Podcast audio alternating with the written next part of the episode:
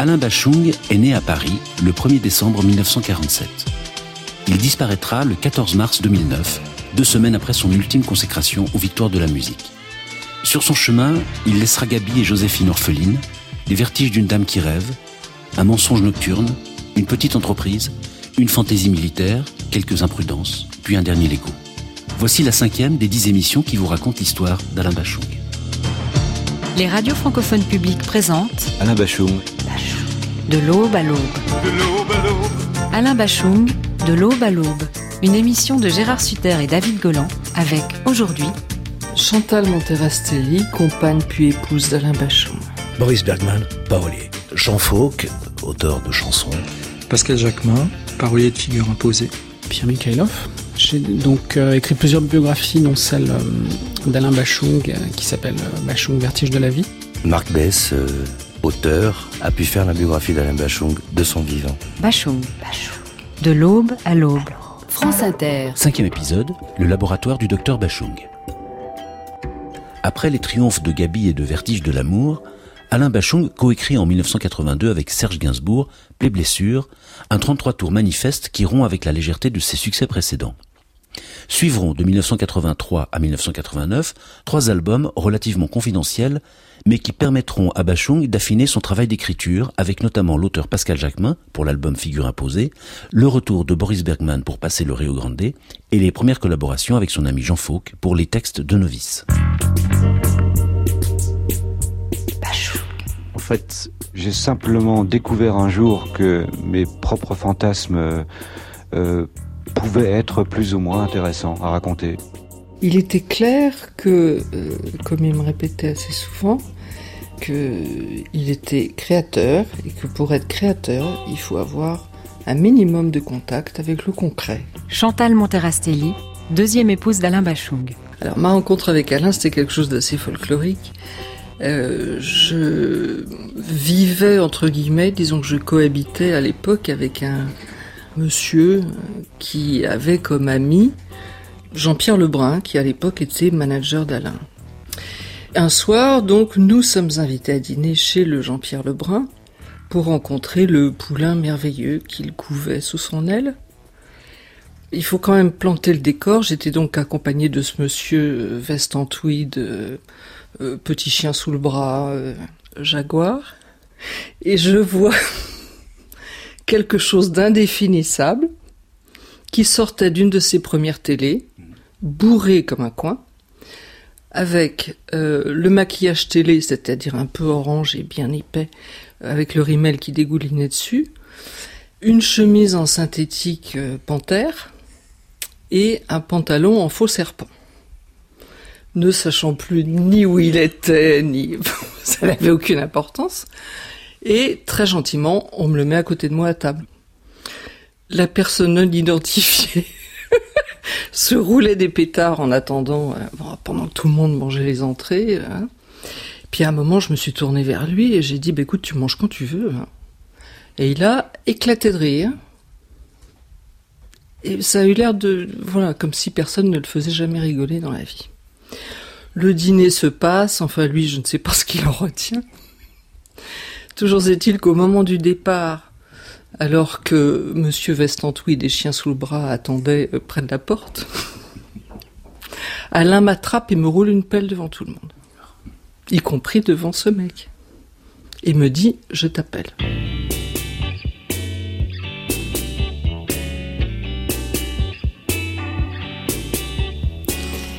Ce qui m'a séduit chez Alain, je pense que c'était la rencontre avec quelqu'un qui était en train de se noyer.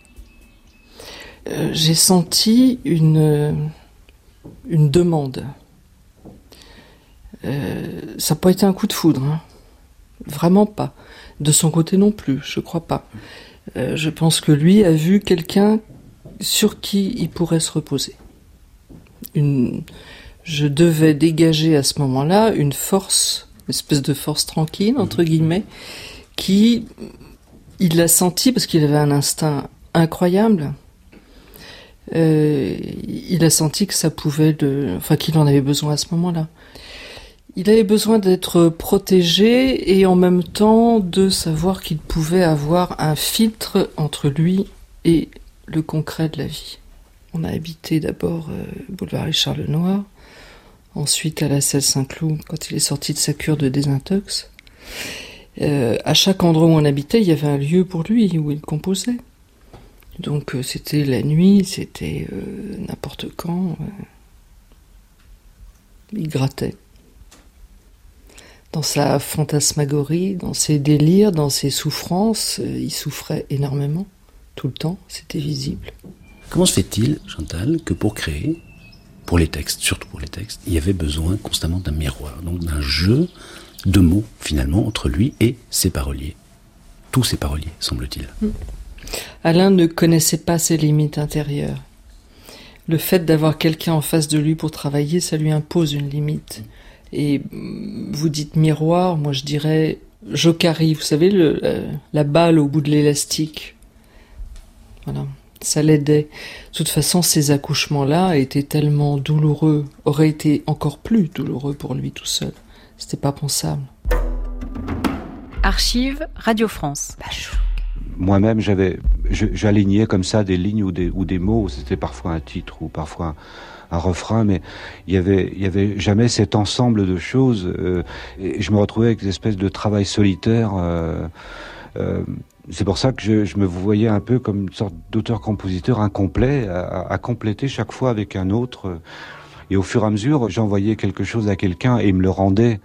Euh, et ce cheminement était assez intéressant et il produisait une certaine énergie euh, que je n'aurais pas eu tout seul, sinon je l'aurais fait euh, tout seul.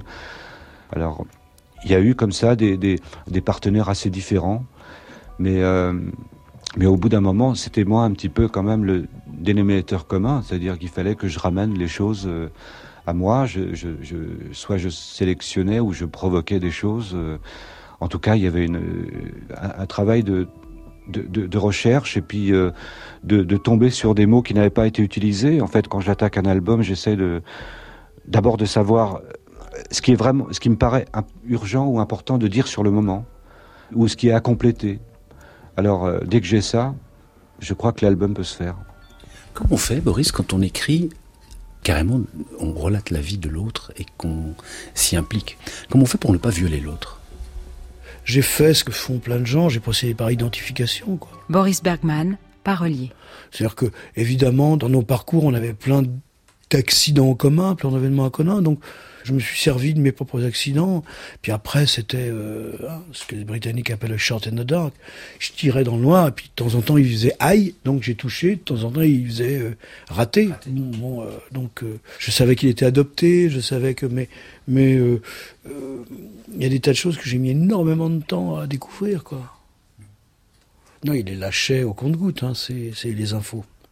Mais je pense que, de toute façon, je pense que si j'avais à un moment mis une phrase sur une musique et que je touche de trop près quelque chose qui lui faisait mal, je pense qu'il l'aurait, il l'aurait supprimé. Oh, les textes, quelle aventure. Jean Fauque, parolier.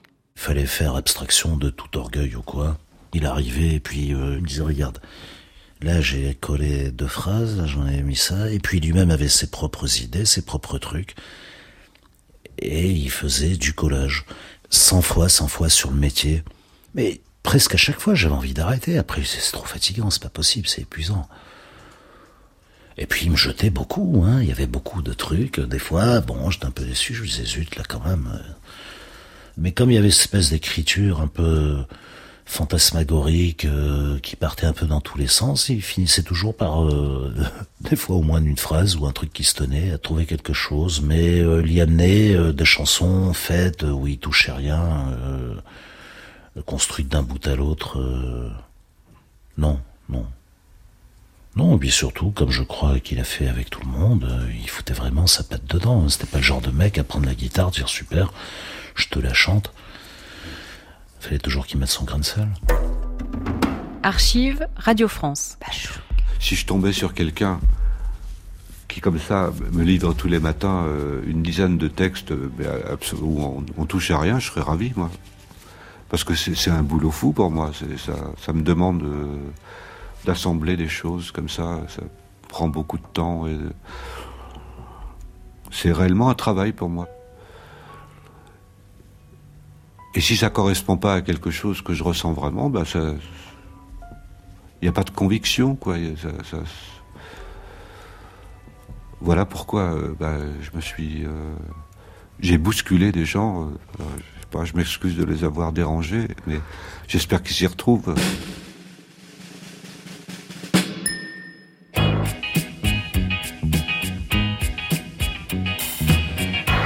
Pascal Jacquemin, on est en 1983 et vous coécrivez les textes de l'album Figure imposée. Comment ça se passait le travail avec Alain Bachung ah ben c'était c'était pareil, j'ai été passé dans la même moulinette. Je faisais des paroles sur une chanson, ensuite je faisais des paroles sur une autre, on se voyait deux à trois fois par semaine.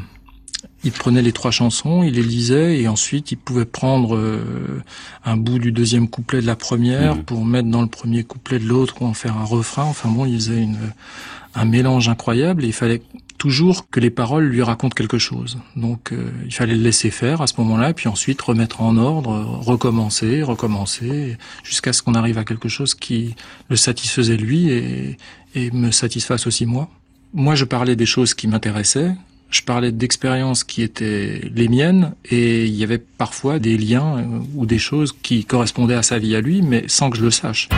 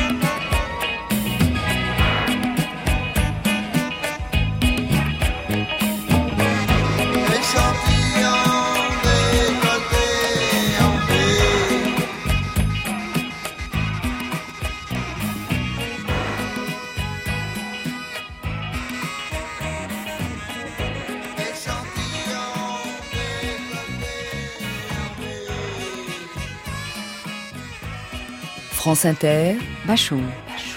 De l'aube à l'aube. Aujourd'hui, le laboratoire du docteur Bachung. Pascal Jacquemin, parolier.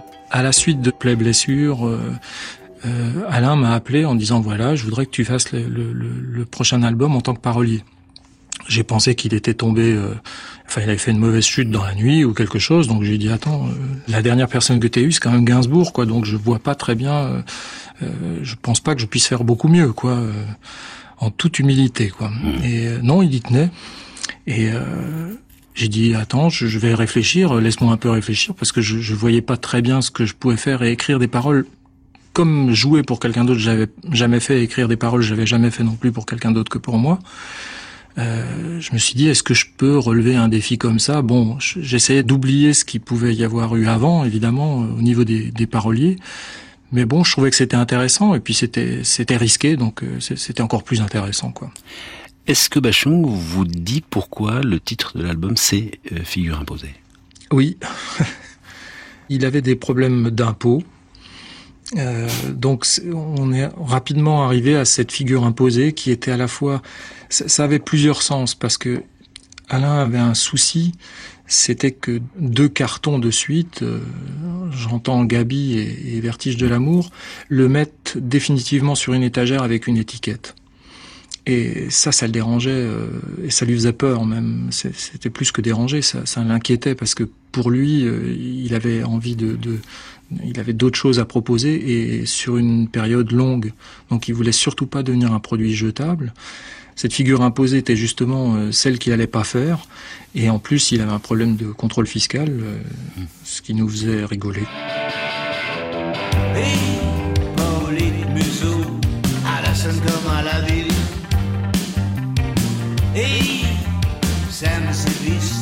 à la scène comme à la ville. Salami,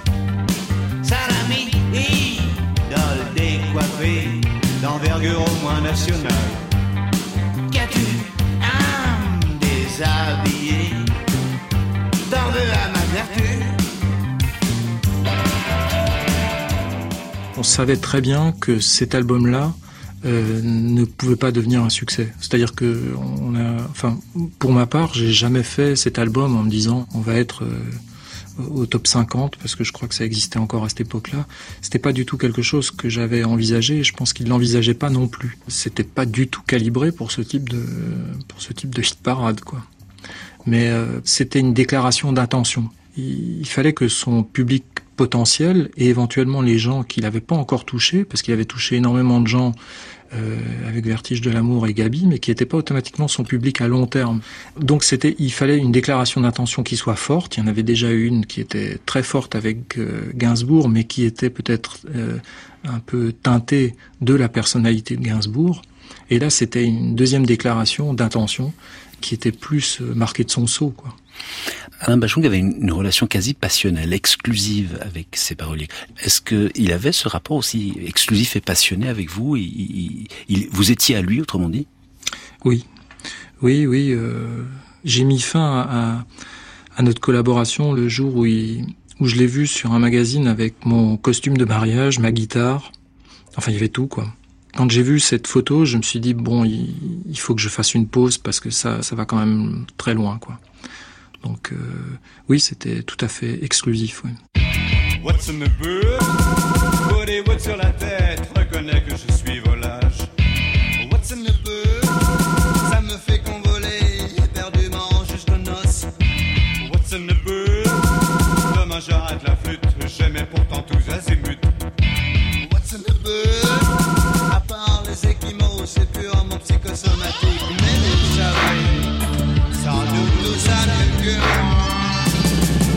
Petit à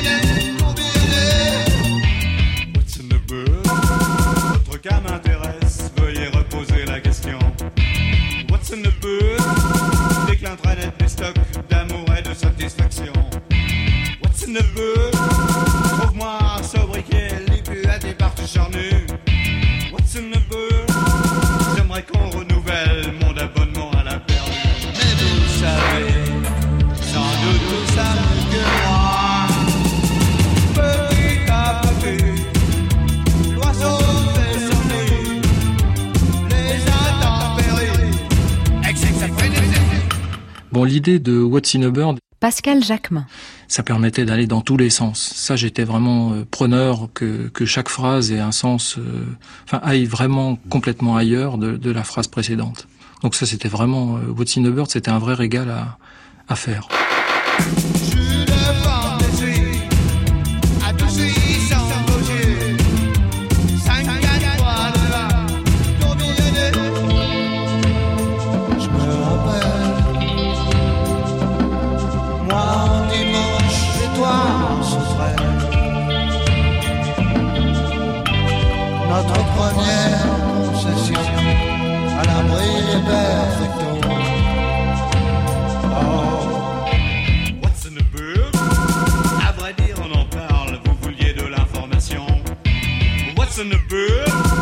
Et pourquoi les kiwis m'empêcheraient-ils d'être serein in the bird Nous remercions l'armée pour sa précieuse documentation.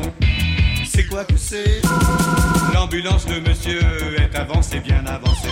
Mais vous savez, sans doute tout ça mieux que moi. Petit à petit, l'oiseau fait sonner.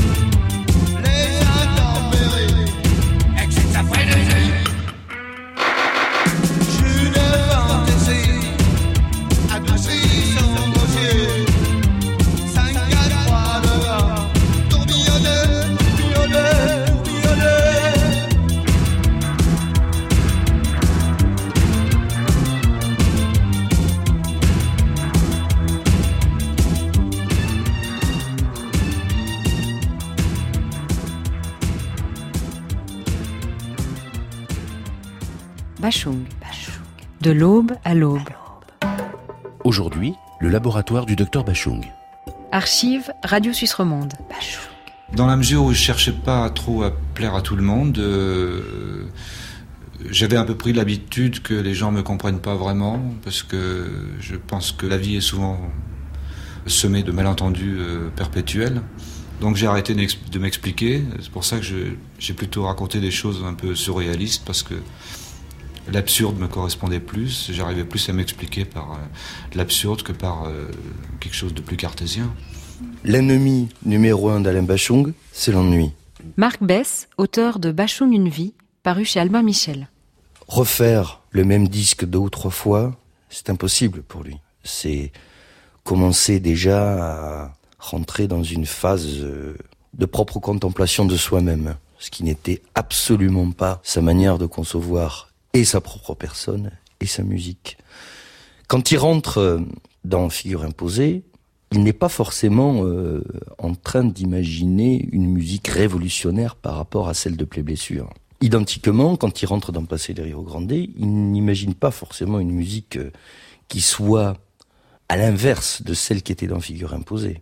Il n'y a pas une volonté systématique d'aller prendre le contre-pied dans l'album suivant de ce qu'était le précédent, mais plus une volonté chez lui de prolonger ce qu'était le précédent, en apportant un autre esprit dans celui qui suit. Chantal Monterastelli, deuxième épouse d'Alain Bachung. Je pense que professionnellement, c'est l'artiste le plus intègre. Il a toujours euh, résisté à toutes les sirènes si elles ne correspondaient pas à ce que lui voulait faire. Sa ligne directrice était très tracée. Euh, à ses débuts, où on lui a dit mais faut changer de nom parce que c'est ridicule, ça va jamais marcher, puis il faut vous faire refaire le nez, mon pauvre garçon, parce que vous avez vu votre profil. Ça l'a laissé d'une indifférence totale. De la même façon que ceux qui lui disaient Dis donc, Gabi, c'est vachement bien, tu nous en fais un autre. Non, fallait qu'il aille complètement ailleurs. Mais lui seul avait cette espèce de d'opiniâtreté dans une recherche de pureté et d'épuration de sa musique.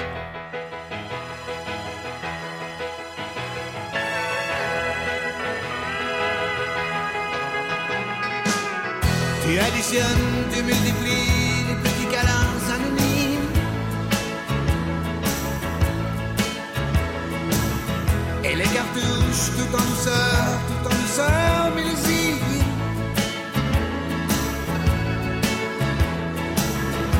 tu savais ce qu'il faut dire pour la faire mouiller la machine. Je m'allume et je passe sur Manuel, sur tes lèvres comme un Quand il attaque passer le Rio Grande, il y a l'envie de réussir ce qui a été raté, ou qu'il considère comme raté, sur figure imposée. Marc Bess. Euh, les deux disques se ressemblent énormément. Euh, ils ont tous les deux une dimension solaire, euh, avec beaucoup de chansons joyeuses, sautillantes, déconneuses, mécaniques aussi.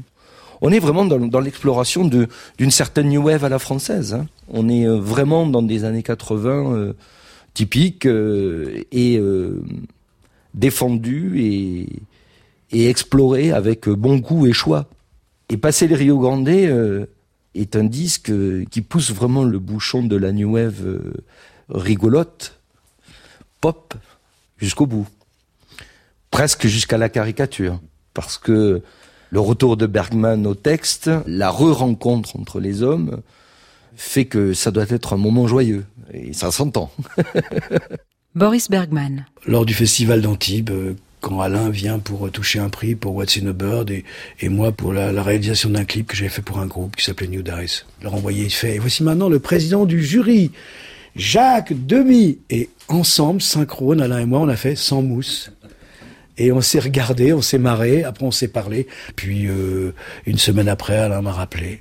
Voilà, Passel Rio Grande, ça c'est l'album des retrouvailles. Et vous voulez faire un album humoristique, dites-vous Non, là, on n'a pas voulu, ça s'est fait comme ça. C'est un album de retrouvailles, c'est que où on parlait de nos références. On avait envie de parler de nos références. On avait envie de, s'amuser. Alain avait envie de faire des références au country qu'il aimait, euh, comme dans Velvet Underground. On avait, on avait, en fin de compte, la Suisse nous a servi de prétexte parce que c'est vrai que de Velvet à Helvet, il n'y a, pas loin au niveau du son, et on s'est un petit peu avec la mauvaise foi, un petit peu comme dans je ne sais plus quel film, Peter Falk, qui dit du mal des Albanais régulièrement. Il les connaît même pas, mais c'est une espèce de tête de turc artificielle. Je crois qu'on s'est jamais autant moqué de nous deux, de notre amour pour le country, pour le, pour le velvet, que dans cette chanson. la Suisse nous a servi de décor, quoi, euh, de réunion. C'était, c'était, on s'est beaucoup, beaucoup, beaucoup amusé avec cet album. On est enchaîné sur la baie de Lausanne. Pour un pélican, combien de frangipane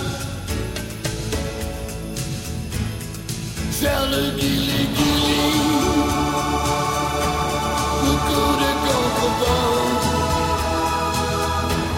Ça sonne comme Velvet Underground On a souvent utilisé des trucs que j'ai des bêtises que je disais comme ça, sans, mais sans vraiment aucune arrière-pensée. C'est-à-dire, comme ça, pour détendre l'atmosphère, pour nous faire rire, pour. Euh, voilà. Euh, et euh, souvent, il m'a dit bah, tiens, utilise-le, là, c'est bien. Donc, c'est vrai qu'on avait une. On était. Bon, c'est pas par hasard si. À un moment, j'avais l'impression qu'on nous considérait comme les Laurel et Hardy du rock'n'roll. C'est vrai qu'on était clown blanc, Auguste on a été très très complémentaires. Et puis en plus, à force de d'avoir sa voix dans l'oreille, moi pour moi c'est de plus en plus facile pour écrire les textes. Euh, je savais très bien. Vous savez, ce qui est formidable quand on écrit pour un chanteur, c'est d'utiliser ses défauts. C'est-à-dire qu'il y a des mots qui vont absolument pas sonner mais mal chez quelqu'un d'autre et sur ce chanteur-là, ça va sonner parfaitement bien. Bon, Alain avait, au niveau des phrasés, c'était pas difficile pour moi parce que c'était des phrasés qui venaient du, de Dylan, du Velvet Underground, période Warhol, après du rock anglais. Donc, tout ça, c'était des, grosses, grosses influences pour lui. Enfin, quand j'ai ce genre de phrasé, quand j'ai ce genre de playback, pour moi, c'est une, c'est une glissade sur un toboggan de miel d'acacia. À genoux, les majorettes, ces demoiselles au parloir, sonnez, résonnez, musette, à nous de la victoire. Dans les cul ça court les rues à la poursuite du mongol zombie. Non, y a pas le feu au QG, non, y a pas le feu au QG, le feu au QG. Ce n'est qu'un arrosoir,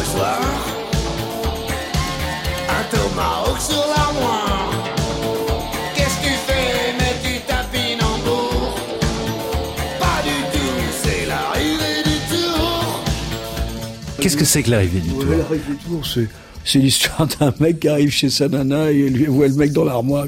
C'est pas du tout ce que tu crois. Boris Bergman, parolier.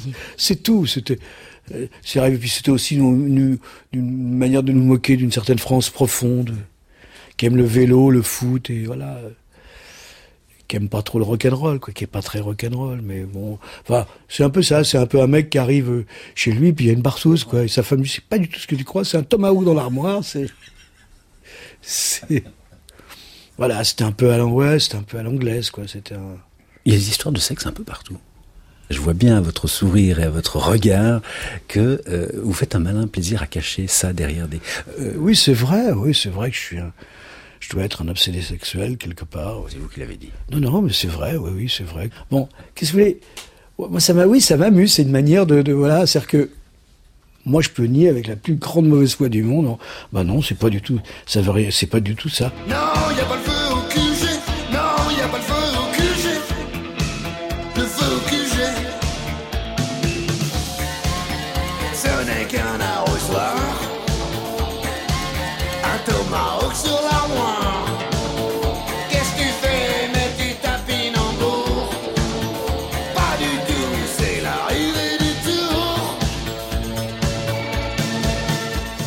c'est incroyable, tout l'album est, vraiment truffé de choses comme ça. C'est complètement fou, on dirait une autre langue.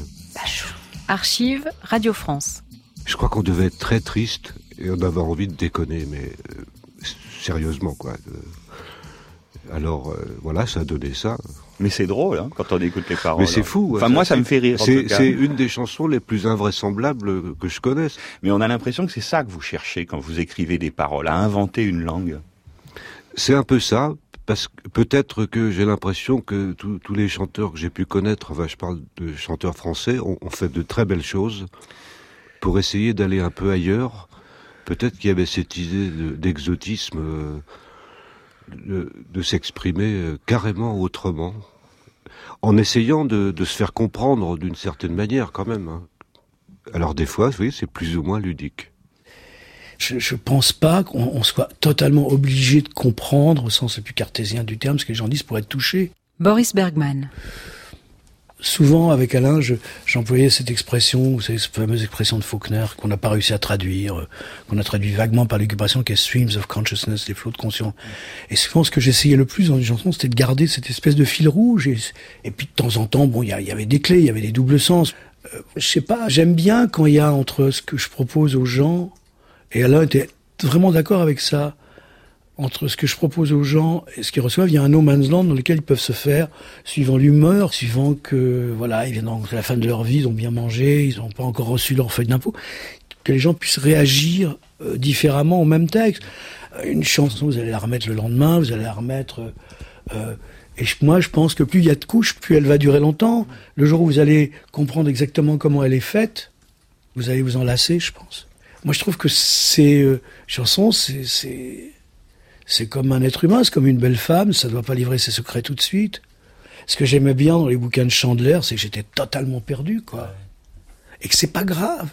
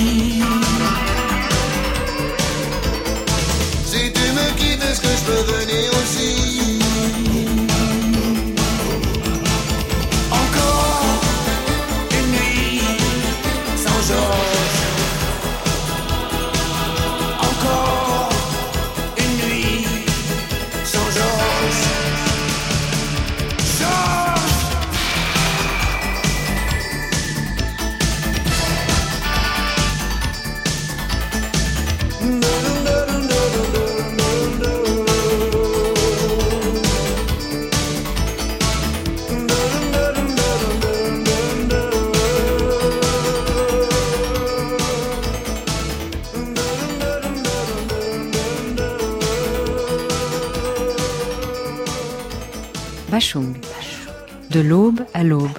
France Inter. Aujourd'hui, le laboratoire du docteur Bachung. L'album Novice en 1989. Si Novice peut incarner une espèce de contre-pied par rapport à Passer le Rio Grande, c'est très certainement pas dans la musique. Marc Bess, biographe. C'est dans sa noirceur, dans son humeur. Euh, Passer le Rio Grande est un disque solaire. Euh, Novice est un disque crépusculaire, ténébreux, anthracite novice, déjà, euh, quand on appréhende le langage bachungien, euh, on comprend qu'il y a plusieurs sens dans ce titre. Novice, ça peut être pas de vice, no vice. Ça peut être novice, N-O-S-V-I-C-E-S. E Et puis, euh, novice, V-I-S, imaginons-le comme ça.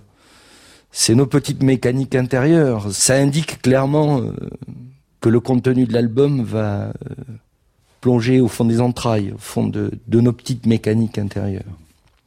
C'est un disque de rupture en plus. Une fois de plus, il rompt avec Bergman.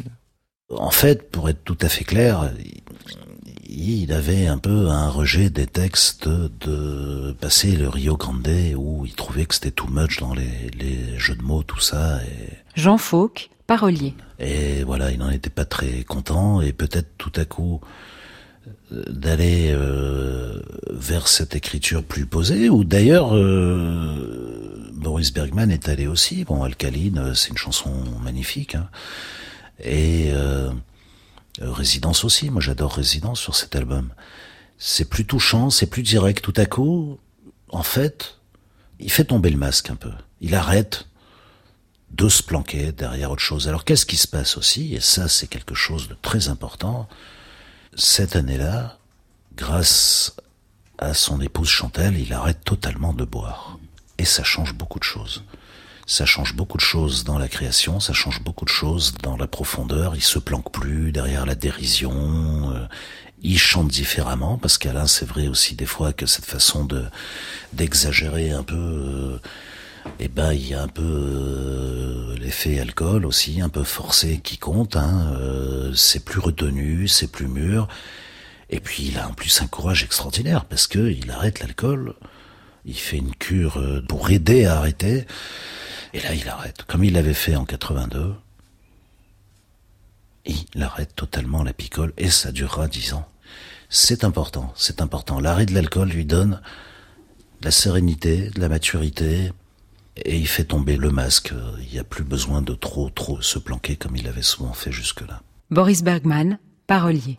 Je dirais qu'une chose par rapport à ce, par rapport à cet album, c'est que je savais en le commençant que ça allait être le dernier. C'est vrai, je sentais que c'était les derniers. Je sentais qu'on on revenait vers les choses qui nous avaient séparés, quoi. Et donc, euh, j'ai voulu copier un petit peu Nel Sedaka à l'époque. Mm. Et ils avaient écrit une chanson qui s'appelait This is the last song we'll ever write together. C'est la dernière chanson que nous écrirons ensemble. Moi, j'ai voulu faire pareil. Mm. Donc, euh, effectivement, euh, si tu veux, je, je peux t'aider. Ça m'a l'air plutôt lourd à porter. Qu'un phrase est très de cigane d'ailleurs. Euh, Babla, je sais plus après, j'ai oublié. Et puis, t'aimes plus les mots roses que je décrivais, quoi. Et Alain était quelqu'un de intelligent et il a très très bien compris. Il a pas relevé, mais il a très bien compris qu'en fait, moi, je lui faisais chanter ma lettre de démission quelque part. Et c'est vrai que pour moi, c'était bon, c'était le, voilà, c'était là. Là, je crois que hum, l'auteur du chat a fini en beauté, quoi. Fini sur un bel album. Si tu veux, je peux t'aider. Ça m'a l'air un peu lourd à porter. Sur ta rien oublié les bateaux que tu me démontais. En vertu des rasoirs, tu viens couper court à notre histoire.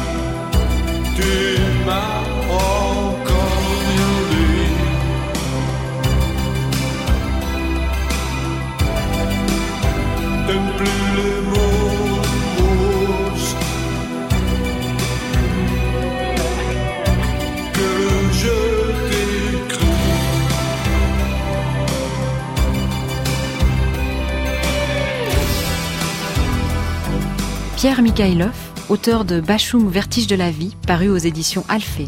Alors le contrat euh, entre guillemets entre Fauque et Bachung, il est, un petit peu le même depuis le début, c'est-à-dire que depuis le début, Bachung lui demande des textes et pendant très longtemps il va les refuser.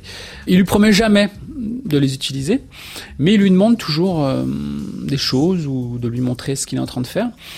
Et euh, à un moment donné, ça va être à la fin des années 80, au moment de Novice, il va s'apercevoir que l'écriture de Fauque a mûri, qu'elle lui correspond davantage, et que là, ils vont pouvoir faire des choses ensemble. Alors, c'est intéressant l'album Novice, parce que à ce moment-là, Fauque signe encore les, textes sols. Donc, ce qu'on écoute, euh, euh, enfin, il a une petite place encore sur Novice, c'est encore un album où les textes sont en majorité de Bergman. Ce qu'on oublie, parce qu'on, comme c'est un album sombre, on a tendance à penser que Bergman n'est déjà plus là sur Novice, alors qu'il est, très présent. Et Fauque a encore seulement un strapontin à l'époque. Donc le, contrat euh, moral, si tant est qu'il y en ait eu un entre Bachung et, Fauque, c'était peut-être quelque chose du genre euh, on bossera ensemble quand tu seras prêt, on bossera ensemble quand tu seras mûr, euh, vis dans ton coin, mûris, amasse de l'expérience. Et quand tu es prêt, on bosse ensemble. Je pense que c'est quelque chose de, de cet ordre. Jean Fauque, parolier. Je sentais en tout cas qu'il fallait arrêter avec ce qui nous, ce qu'on avait fait pendant dix ans, avec un peu les jeux de mots, les jeux sonores à outrance, et qu'il y avait quelque chose dans l'époque qui disait qu'il fallait passer à autre chose. Et c'est toujours pareil, je crois que finalement, en étant moins impliqué, on a moins peur, et de tout à coup de vouloir faire des chansons qui étaient moins des chansons, et, et en me disant après tout, bah, je les montrerai peut-être peut-être à Alain, comme d'hab, comme un premier lecteur. Et puis là, il y a comme un- une révélation. Il me dit, il me écoute, c'est dingue parce que je voulais aller vers cette écriture, arrêter un peu avec euh, le truc, euh, les jeux de mots, les machins, aller vers une écriture plus poétique. Je me suis remis à relire les, les poètes euh, que j'avais un peu négligés depuis pas mal de temps.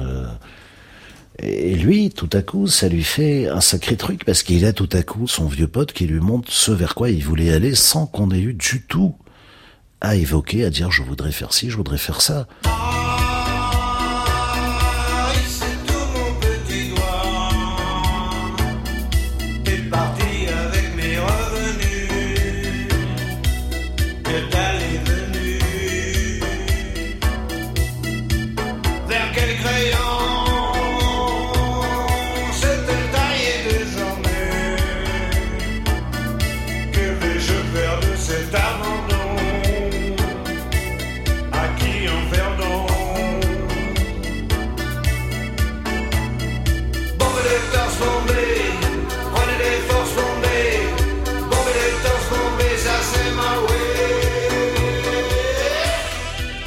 Bess, biographe. Il y a une différence fondamentale entre la manière dont Bachung travaille avec Bergman et dont il travaillait avec Jean Fouque.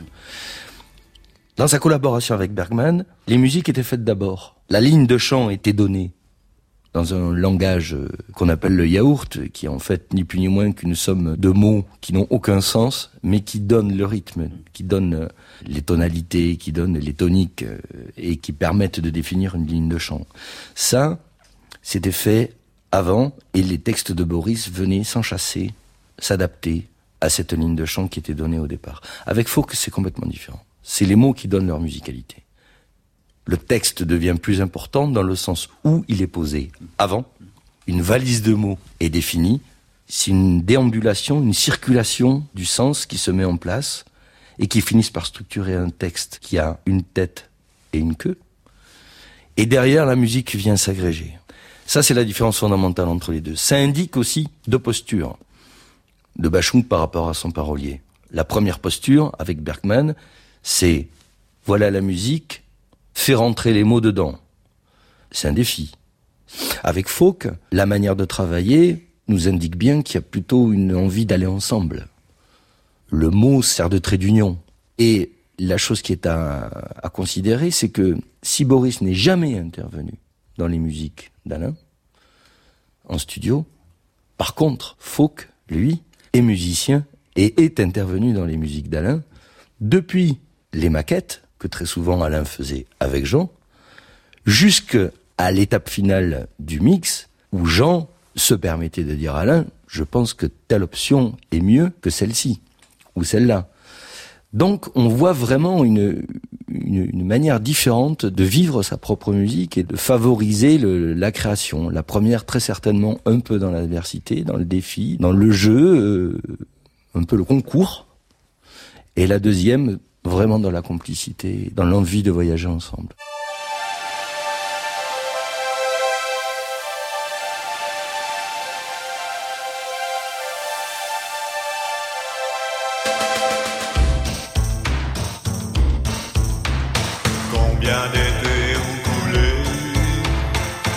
comme ça, bord de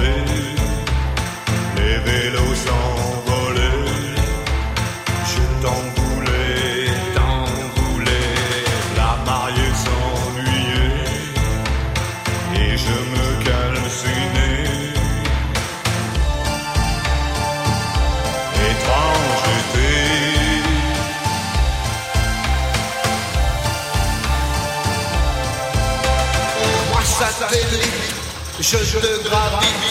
Moi, ça mérite que tu me quittes. Nuit et jour sont identiques,